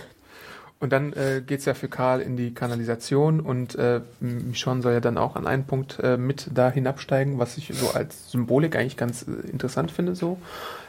Auch was das so für eine Bedeutung hat, aber Michonne entscheidet sich dann halt nochmal äh, zurückzukehren und ich glaube, ich weiß nicht, ob sie nach Rick oder nach Karl sucht, das wird ja dann nicht so explizit klar, hat dann noch so mit einem Zombie zu kämpfen und mit so einem Savior, den sie dann halt äh, durch den Kopf tötet, was äh, ganz cool so ein Michonne-Moment ist, auch wenn die leider irgendwie sehr selten werden äh, in der aktuellen Situation bei The Walking Dead. Aber sag mal, ich habe es immer noch nicht ganz verstanden. Warum geht sie nicht runter? Und B, dann kommt da so ein Savior, er sieht, da ist jetzt eine Frau mit einem Schwert hinten auf dem Rücken und er greift sie so von hinten. Ich habe das alles nicht verstanden. Du bist im Krieg mit jemandem, siehst mich schon da rumschleichen mit einem Schwert in der Hand und greifst sie von hinten und hältst sie hoch ich verstehe es nicht. Ich glaube, das ist auch einer der Savior, den wir schon mal gesehen haben, der schon mal so eine große Klappe hatte. Ich weiß jetzt nicht, ob es bei Michonne direkt war oder ob es bei Rosita war oder vielleicht sogar gegenüber Enid. Mit, ich weiß nicht, ob es der Ballontyp war, aber ich glaube, der kam mir auf jeden Fall bekannt vor, dass es schon mal so jemand aber war, der. Das macht doch null Sinn. Ja, das, das, das sollte, glaube ich, einfach nur Michonne einen coolen Kill-Moment äh, eröffnen und sonst eigentlich hat es jetzt keinen größeren äh, Wert mehr. Apropos null Sinn. Obwohl, kurze Klammer, Ja. dann sollte man ja auch so ein bisschen sagen, im Sinne von, dass sie, ich weiß nicht, auch so ein bisschen äh, emotional natürlich davon beeinträchtigt wird, weil sie dann ja so rumschnetzelt, wie du es immer nennst. Mhm. Dann, dann zerhackt sie den ja ungefähr in, in Hackfleisch. Ja, sie, also den stößt sie an den Kopf und dann gibt's halt noch so einen anderen Walker, den sie da so. Ja, aber dann, dann hackselt sie doch so und dann kommt Rick vorbei, oder? Ah, ja, ja, und ja, sie hackselt stimmt. noch so. Also Stimmt, das soll ja schon auch beweisen, Ja. dass sie irgendwie mit der ganzen Situation überfordert ist. Ja. Und dann fragte ich mich, soll das jetzt die erste Szene sein dafür, dass Michonne jetzt irgendwie crazy wird? Das ist eine gute Frage. Aber wir müssen ja noch mal kurz zurückspringen zu dieser ganzen Rick-Situation, weil ich glaube, äh, Rick, es müsste ja sein Haus sein, weil sonst ergibt es ja auch keinen Sinn, ist in Alexandria und dann sucht er nach Michonne und nach äh, Rick und da wartet halt Morgan auf ihn, äh, äh, Morgan, sorry, nicht Morgan, Negan auf ihn, Jeffrey Dean Morgan, deswegen äh, und äh, er hat ja auch schon angekündigt, dass er dann Spaghetti essen wird und auf ihn warten wird. So. Und dann kommt es zu einem Kampf zwischen den beiden, wobei äh, Rick zwischenzeitlich auch Lucille in seiner Gewalt hat, den Baseballschläger. Und dann einmal so, dupp. macht. Also so, als wollte er eine Walnuss knacken vielleicht oder sowas. Oder irgendwie eine, eine, eine Pistazie, die nicht richtig aufgegangen ist und macht einmal blub. Anstatt da mal richtig drauf zu hauen. Ja, und ich meine, er haut auch äh, Negan mit einem Goldkelch oder was war das? Eine Goldtasse und Negan fällt um. Bup. Ja. Und dann, glaube ich, stupst er ihn, ne? Mit Lucille. Ja, also im Endeffekt auch wieder. Oh, oh. Ich fand es sehr gut, dass Rick ins Haus geht und seine Familie sucht. Ich fand auch gut und logisch, dass Negan in dem Haus wartet auf Rick. Aber wie riskant bitte? Du hast einen Rick, der bewaffnet ist, mit einer Maschinenpistole, ich hoffe, das ist richtig, Maschinenpistole, und einem Revolver und einem Messer. Du hast Lucille in der Hand, du weißt, dass es ein guter Kämpfer ist, und du gehst auf einen One-on-One, nachts im Wohnzimmer oder wo auch immer es war. Und du siehst jemanden, das hätte ja auch super schief gehen können. Also ich finde es super riskant. Und dann diese Szene wieder, wie du schon sagst, äh, Rick hat Lucille in der Hand, Negan liegt irgendwie am Boden oder ist sozusagen fast überwältigt und er stupst ihn mit dem Griff. Ich verstehe das gar nicht. Das macht doch für uns einfach nur deutlich, dass da scheinbar keine Angst hat vor dem anderen. Ja. Und Oder dass es dann- nicht ernst meint. Ich weiß nicht. Das, das ist ja für uns Zuschauer das Ding. Das, das, das kannst du ja dann auch nicht ernst nehmen, diesen Stupser. Einfach. Und dann wird, dann wird er mit seinem Revolver rausgeworfen aus dem Fenster und humpelt weg, statt da nochmal reinzugucken und vielleicht zu schießen oder irgendwas. Ja. Das haben, haben glaube ich, auch die Kommentatoren alle nicht verstanden, was das sollte. Das war einer der größten Aufreger auch der Folge, warum man dann so wegkumpelt und es nicht irgendwie auf der Stelle da beendet. Ja, aber das, das zieht ja eigentlich nur mit einher, dass, wie auch mit den Snipern, als Negan steht alleine vor der Tür ungeschützt und äh, er sagt, er will ihn nicht erschießen. Okay. Also, pff, ich, äh, ich glaube, es ist müßig, sich darüber aufzuregen. Den Kampf an sich fand ich eigentlich ganz cool. Also ich fand, da war auch ein Moment von Spannung auf einmal da. Und dann kommt der Stupser und ich dachte mir so, da hätte ich sogar besser gefunden, hätte er ausgeholt mit Lucille und Negan hätte sich weggerollt. Ja, weißt du, so der ja, ja, typische ja, Wegroll-Moment. Ja, ja. Aber nein, stattdessen der Stupser des Todes. Wie bei Karate Kid, kannst du dich erinnern an, an diesen Move und dann gibst du diesen Nasenzwickern. Und ist dann Miyagi. Naja, äh, aber er geht dann zu dem Rest und findet mich schon, wie wir schon angedeutet haben, und zusammen gehen sie dann in die Kanalisation, wo dann äh, alle Flüchtigen von Alexandria Die sehr sauber war, die Kanalisation von Alexandria, fand ich. Ja, wer weiß, ob. Ja, doch, das System muss ja funktionieren, wenn die auch eine Solaranlage haben, ne? Das war, so sauberste, oft. das war die sauberste Kanalisation, die ich jemals gesehen habe in meinem Leben. Das haben sie bei Fear the Walking Dead besser gemacht. Da gibt es, glaube ich, auch so eine Kanalisationsszene und da war es schon doll eklig. Hm. Äh, aber hier wirklich eine saubere Kanalisation. Die sollten überlegen, ob sie da vielleicht einziehen, ist vielleicht ein bisschen sicher. sagen. Werden sie auch nicht von Leuten überfallen. Einfach so eine unterirdische Zivilisation wäre ja auch mal eine Idee Oh, für so eine Postapokalypse. Äh, genau, aber ähm, Mit Rädern. Genau, er ist in der Kanalisation und dann sehen wir schon so ein bisschen, ähm, der erste Blick, den wir von Rick haben, ist, dass er sieht, dass Judith ist, äh, in Ordnung ist und wir sehen neben ihr, glaube ich, ich weiß nicht, ob das, ob das da wirklich Karl ist, weil Karl ist ja dann an, an einer anderen Situation. Aber was ich gesehen habe oder was sie uns, glaube ich, sehen machen wollten, ist, dass man hier Karls äh, Silhouette sieht und daneben äh, Judiths Silhouette, was so ein bisschen sagen sollte, ja, beide sind okay und alles gut für Rick. Und dann sehen wir halt, dass Karl dann so ein bisschen äh, geschafft da an der Kanalisationswand dings und hier ihm seine äh, Bisswunde zeigt, die er sich zugezogen hat. So. Und jetzt äh, sollen wir fest davon ausgehen, dass ein Zombie bei der Rettung von Siddiq Karl erwischt hat und Karl wahrscheinlich draufgehen wird. Außer es war irgendein verwirrter Greis, der ihn gebissen hat und es ist kein Zombie-Biss. So was hatten wir, glaube ich, bei Fear the Walking Dead in der zweiten Staffel auch mal, beziehungsweise da gab es diesen einen äh, Menschen, sorry, dass ich jetzt Fear the Walking Dead vornehme, aber der hatte auch gesagt, dass er einen Zombie-Biss überlebt hat und dann war es, glaube ich, einfach nur ein normaler Mensch, der ihn gebissen hat. Interesting. Ähm, aber eigentlich haben wir ja gesehen, dass ein Zombie-Biss in der Welt von The Walking Dead nicht überlebt werden kann, außer er ist in der Extremität, die schnell abgehackt werden kann und auch im richtigen Moment abgehackt werden kann. Was zur Folge hat, dass Karl eigentlich tot sein müsste jetzt. Und es gibt auch schon Berichte in den Medien, die sagen, ja, wahrscheinlich. Man weiß es ja nie bei Walking Dead. Wir haben ja alle Dumpstergate erlebt mit Glenn, wo es dann irgendwie für einen recht eindeutig aussehenden Todesfall doch nochmal eine Rettung gab. Und es gibt tatsächlich auch, da muss ich Comicwissen andeuten, einen Fall im Comic, der könnte so ein bisschen darauf anspielen, was hier passiert. Ich bin mir aber diesmal wirklich sehr unsicher und ich finde, ich, es, wirkt alles auf mich so, dass er wirklich jetzt dahingerafft werden könnte.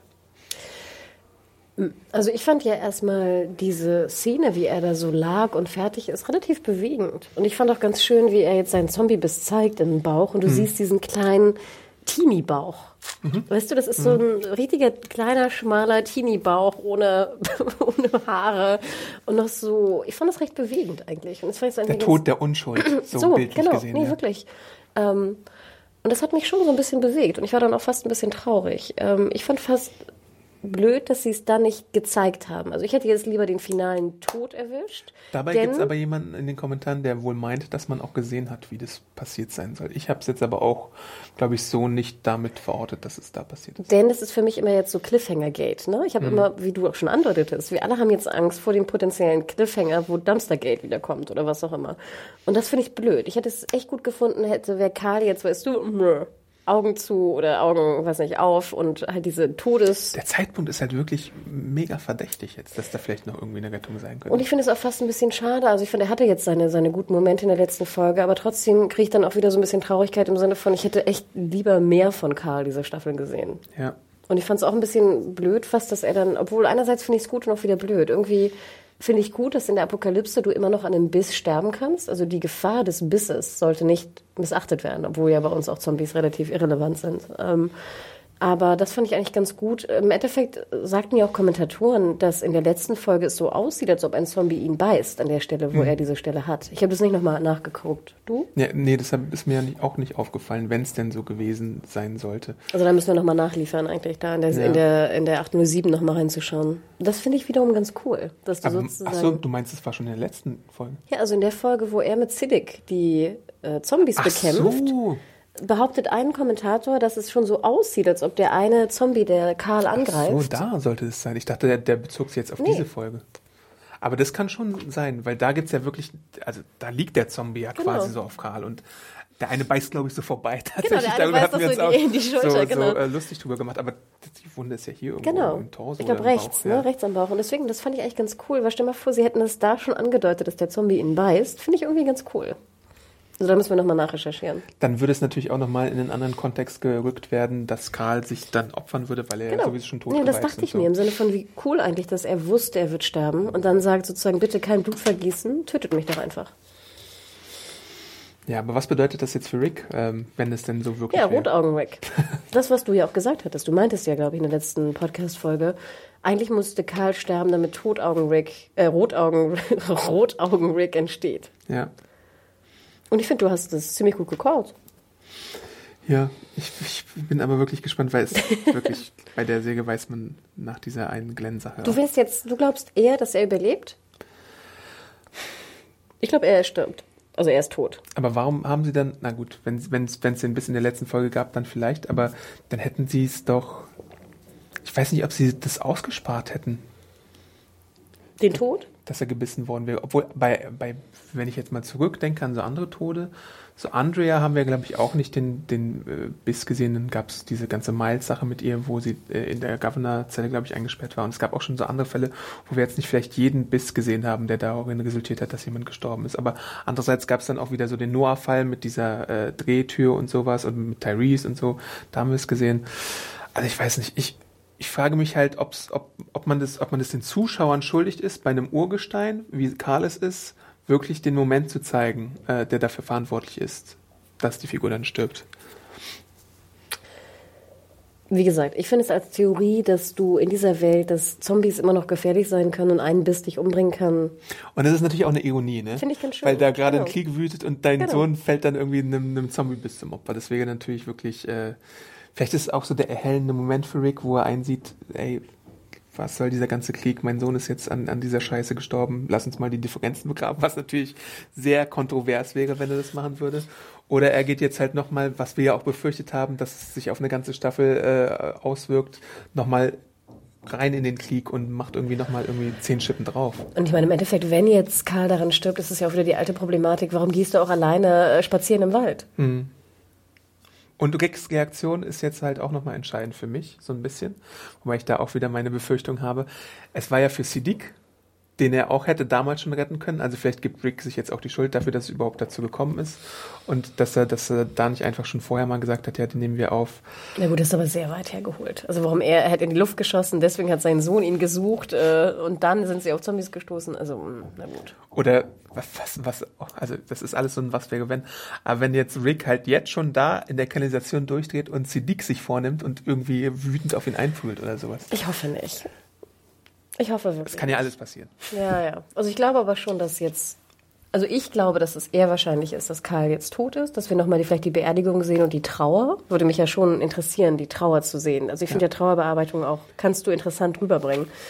Ähm, und das Für mich muss es halt auch wirklich einen emotionalen Impact auf die Figuren haben, dass Karl gestorben ist. Total. Weil Karl jetzt nicht irgendwer ist. Karl ist jetzt nicht Neil, der da hinten. Nein, nein, und ich finde es halt so schade, weil wir ihn so wenig in dieser Staffel gesehen haben, bin ich auch gar nicht so traurig. Also ich bin traurig, weil ich den Charakter jetzt in den letzten Folgen lieber mochte als am Anfang und ner weniger nervig fand. Aber dadurch, dass wir ihn so wenig gesehen haben, ist es jetzt fast wie so ein bisschen wie so ein Rotshirt. Ja. Also weißt du, was ich meine? Ja. Und da hätte ich, finde ich, so eine, so eine Enid-Liebesgeschichte hätte mich schon sehr bewegt. Ja, es ist, es ist ein bisschen, Ich finde, das ist vertane Chance immer. ja. Das alte Problem. Und wenn man Comicwissen andeutet, ist es ja auch tatsächlich etwas, was anders verläuft. Aber er ist auch tot im Comic? Also darfst du das verraten? Ich weiß es Nö. gar nicht. ja, irgendwer hat ja auch gefordert, dass du nicht nur jetzt Comicwissen andeutest, sondern dass du Comicwissen einfach preisgibst. Ja, nee. Weiß ich nicht. Das ist immer so ein Ding. Ich finde ja, es ist fair, wenn man, wenn man dann den Comicpunkt überschritten hat, dass man dann Abweichungen äh, verraten kann. Aber so vorgreifen finde ich immer so ein bisschen problematisch, weil es halt, es halt, es kann ja alles noch passieren. Deswegen, gut. naja, Karl, vielleicht Rest in Peace. Es sieht zu, ich würde sagen, 85, 90 Prozent so aus, als wäre das bald das letzte von Karl. Also ich denke mal, im Mid-Season-Auftakt gibt es noch mal was. Oder es stellt sich heraus, dass er irgendwie Make-up da hatte. Oh, guck mal, der hat, ich habe mich hier geschminkt. Keine Ahnung, sowas, sowas Dummes denen fast inzwischen zu. Aber äh, wahrscheinlich ist der Abschied nah für unseren Lieblings äh, Carl, was wir auch lange nicht mehr gemacht haben. Carl. Ich dachte zuerst, irgendein Kommentator hat das auch gemacht und ich dachte zuerst, er schreibt Carol. Nee, aber es war ein Coral. Genau. Naja, gut. Ähm, Fazit. Oh, oh. Ich glaube, das war die beste Folge von The Walking Dead, die wir jemals gesehen haben. Oder, Hanna? Also, äh, ja, das Stundenfinale, ne? 60 Minuten. Was soll ich dazu sagen? Ich fand sie besser als die letzte Folge. Ja? Doch, ich glaube auch ein bisschen. Ja. Ja. Ähm, ich fand, es gab ein paar Momente, die ich mochte. Also ich fand prinzipiell gut, dass Negan auf Rick traf. Den Stupser des Todes fand ich komisch. Ähm, Simon war ich sehr happy, ihn zu sehen. Ich hätte mir mehr gewünscht von Carol und Ezekiel. Ich fand aber jetzt sozusagen Ezekiel, wie er die Tür schließt und nochmal guckt, fand ich eigentlich ganz cool. Ich hoffe auch, dass da jetzt eigentlich Folgen Ach, da haben wir noch vergessen, äh, da gibt's ja noch eine Rettungschance für Ezekiel, weil da Morgan ist in der Nähe. Stimmt, er luschert hinten, ne, Ja. irgendwo rum. Ähm, also da waren, fand ich, starke Momente und prinzipiell muss man ja auch sagen, dass da wahnsinnig viel in dieser Folge war. Also wir Ja, waren irgendwie ja, an drei, vier, fünf verschiedenen Ja. Momenten. Wir waren, äh, hatten viele hier Straßenüberfälle, wir hatten Häuserüberfälle, wir hatten Explosionen, wir hatten, ich glaube, alles spielte im Dunkel fast mehr oder weniger, bis auf das Gepacke oder Endpacke von dem, von dem Chuck. Ähm, und so ein paar Szenen in Alexandria oder, oder, oder Kingdom, glaube ich, waren es sogar. Auch wie schön. King, war es Kingdom oder Alexandria? Irgendwas sah derbe schön aus also um nochmal zu verdeutlichen, wie schön eigentlich diese Welt sein könnte, wenn du dich nicht im Krieg befindest mit anderen Menschen. Also das fand ich eigentlich ganz interessant. Für mich aber wieder auch wie auch bei unserer Diskussion, ich finde, da sind einfach sehr viele vertane, vertane Chancen leider drin. Und ich finde, man hätte die Geschichte, die ich wirklich spannend finde, auch ähm, andere, einen anderen Fokus setzen können in den einzelnen Geschichten. Und deswegen finde ich es fast immer so ein bisschen traurig. Ähm, im Endeffekt fand ich es auch komisch, dass wir von dem großen Plan, der großen Befreiung der, Bela der Zombie-Belagerung von der Sanctuary nichts mitbekommen haben. Also das dann in, in sechs Folgen wahrscheinlich kommt der Eugene-Flashback oder sowas. Hier, das ist mein genialer Plan. Baustoff, Schaum. Und das sind so Sachen, da muss ich ganz ehrlich verstehen, verstehe ich den Writers Room nicht. Ich verstehe nicht. Und ich wäre zu gern Mäuschen in diesem Writers Room, um wirklich mitzubekommen, wie die Diskussion abläuft. Eugene macht den Plan und wir sehen ihn nicht. Und dass dann alle sagen, oh yeah, geil, super, super Plan. Ähm, das sind, also das, wie gesagt, Mäuschen im Writers Room von Walking Dead, diese Staffel wäre ich sehr gern gewesen, einfach nur um die Entscheidungen der Autoren wirklich besser zu verstehen. Im Endeffekt, wie gesagt, also technisch, die Explosion, es sah alles super aus, war eine amüsante Folge, A-Team-Momente. Wenn man sich Gedanken drüber macht, fand ich vieles leider nicht so deutlich. Und ich war auch manchmal ein bisschen verwirrt. Aber wie gesagt, kann auch sehr gut sein, weil ich sie sehr, sehr spät gesehen habe, die Folge. Manchmal musste ich aber echt gucken, wo bin ich gerade, wer wurde gerade getötet, was heißt das, was heißt dies, I don't know. Ähm, ich bin aber gespannt, ich bin gespannt, ob Karl jetzt tot ist. Ich bin sehr gespannt, wie Maggie jetzt mit ihren Verhandlungen da vorankommt. Ähm, Im Endeffekt sind wir ja eigentlich in einem Status quo, der noch gefährlicher ist. Also Negan will Rache, will Leute umbringen, unsere Pieps sind in Gefahr. Ähm, sind, die Saviors sind auf einmal irgendwie 300 Mann, die vorher alle versteckt waren und in, was war das? No Shoe, nee, Putz, Schuhputztag Samstag waren. Ähm, Im Endeffekt ähm, finde ich es eigentlich gefährlich. Ja, ich hätte tatsächlich bevorzugt, hätten sie jetzt nach der achten Staffel einen klareren Cut gemacht und wir endlich mal ein neues Kapitel aufgeschlagen, aber das schenkt man uns tatsächlich. Nach der achten komplett oder 8a? Nach 8a. Mhm. Äh, das schenkt man uns nicht, sondern man, man entscheidet sich dafür mit, dieser, mit diesem Karl-Moment, der durchaus noch so seine Folgen haben könnte, wenn man ihn dann richtig durchzieht. Ähm, also da bin ich äh, auf jeden Fall gespannt, wie das weitergemacht wird. So handwerklich und äh, logisch vom Aufbau her hatte ich leider, wie wir glaube ich hier festgestellt haben im Podcast, äh, einige Probleme mit der Folge. Ähm, es gab viele Nonsens-Szenen tatsächlich, wo einfach Sachen nochmal aufgegriffen worden sind, wo sich auf die Schulter geklopft wurde für irgendwas, was nicht funktioniert hatte und es dann trotzdem nochmal wiederholt wurde. Ähm, diese ganze anfängliche Scavengers bzw. Müllpeople-Sache, die ich auch noch nicht ganz gerafft habe, was das jetzt sollte oder nicht sollte, ähm, dass man wirklich wie teilweise bei dem Kampf zwischen Rick und äh, äh, Negan ähm, einfach halbe Sachen macht, auch obwohl es da ganz eindeutige Möglichkeiten gibt, um da einen Abschluss finden zu können.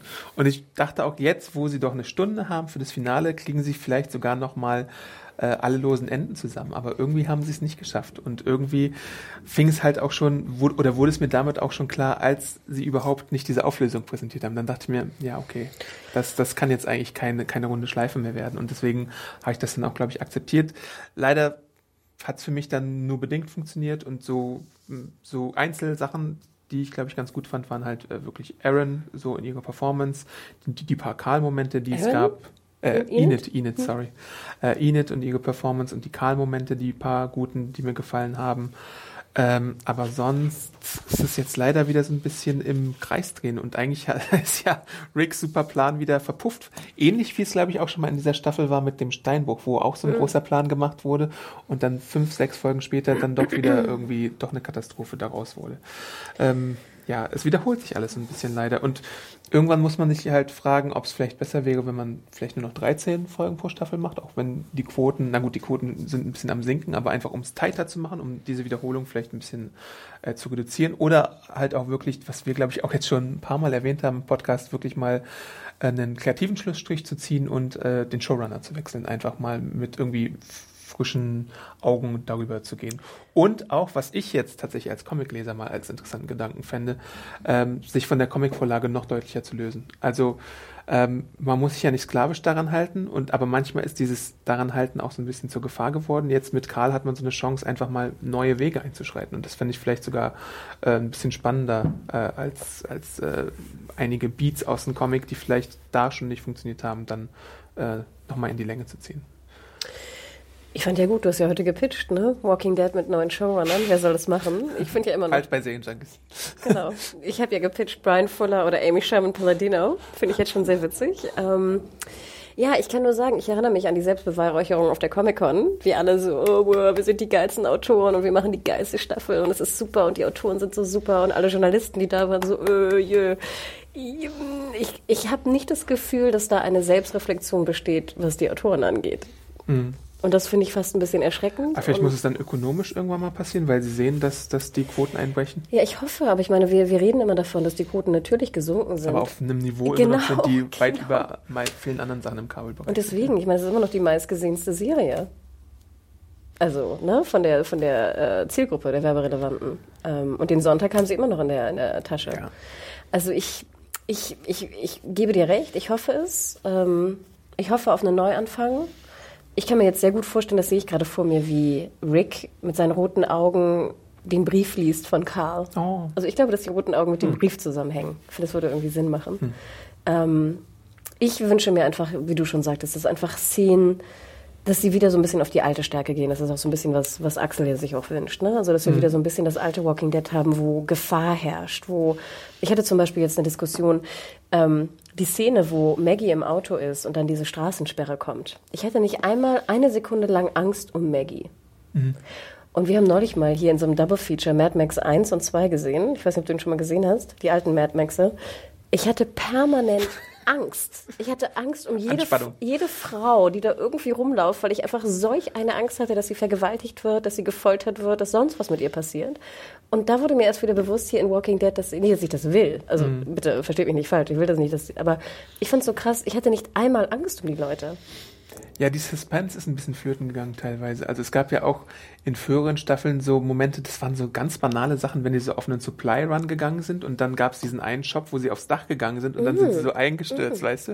Und das war ja so, so spannender als das meiste, was wir jetzt so in den letzten Ja, paar Staffeln ich. gesehen Weißt du, haben. du, du hast einfach, du entwickelst Angst und jetzt hast du, klar, du hast auch so viel gesehen. Wir sind jetzt irgendwie siebeneinhalb Staffeln, äh, achteinhalb Staffeln drin.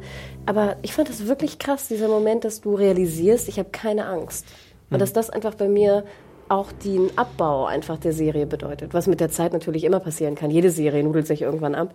Ähm, aber das fand ich so ein bisschen, ein bisschen schade. Und das wurde mir halt, wie gesagt, erst bewusst durch Mad Max. Weil da ist wirklich, also in zwei noch viel mehr als in eins, aber auch schon in eins merkst du einfach, die Frau geht, ich weiß nicht, spazieren oder geht in den, geht in den Busch auf Klo und du hast einfach so unfassbare Angst um sie, dass da irgendwas passiert. Und dann muss ich auch nochmal Comicwissen andeuten. Es gibt halt wirklich etwas aus dem Comic, ein Element, was man da benutzen könnte, um so eine Suspense, Angst wieder einzufügen. Aber man muss halt endlich mal diesen, diesen War jetzt hinter sich lassen. Und ich dachte eigentlich, dass man, dass man vielleicht wirklich mal die Chance nutzt und das ein bisschen kompakter macht und nicht so in die, in die Aber ich glaube, wir haben es ja in der, in der ersten Episodenfolge von dieser Staffel, äh, Podcast-Folge angesprochen, ne? dass der War natürlich nicht endet mit dem Halbstaffelfinale, sondern erst mit der Staffel. Ja, aber man hätte es. Hätte.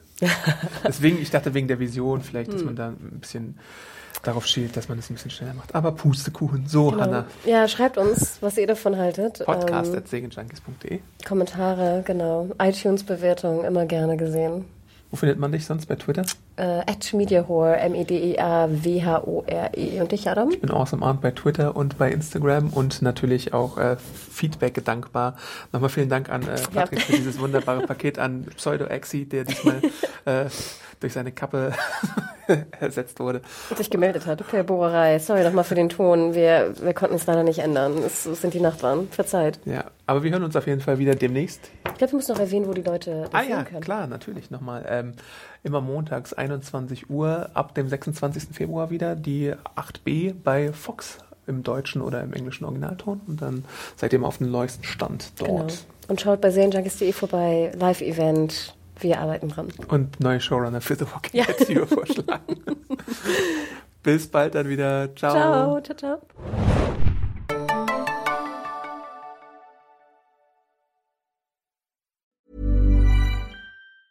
Mom deserves the best, and there's no better place to shop for Mother's Day than Whole Foods Market. They're your destination for unbeatable savings, from premium gifts to show-stopping flowers and irresistible desserts. Start by saving 33% with Prime on all body care and candles. Then get a 15-stem bunch of tulips for just $9.99 each with Prime. Round out Mom's menu with festive rosé, irresistible berry chantilly cake, and more special treats. Come celebrate Mother's Day at Whole Foods Market.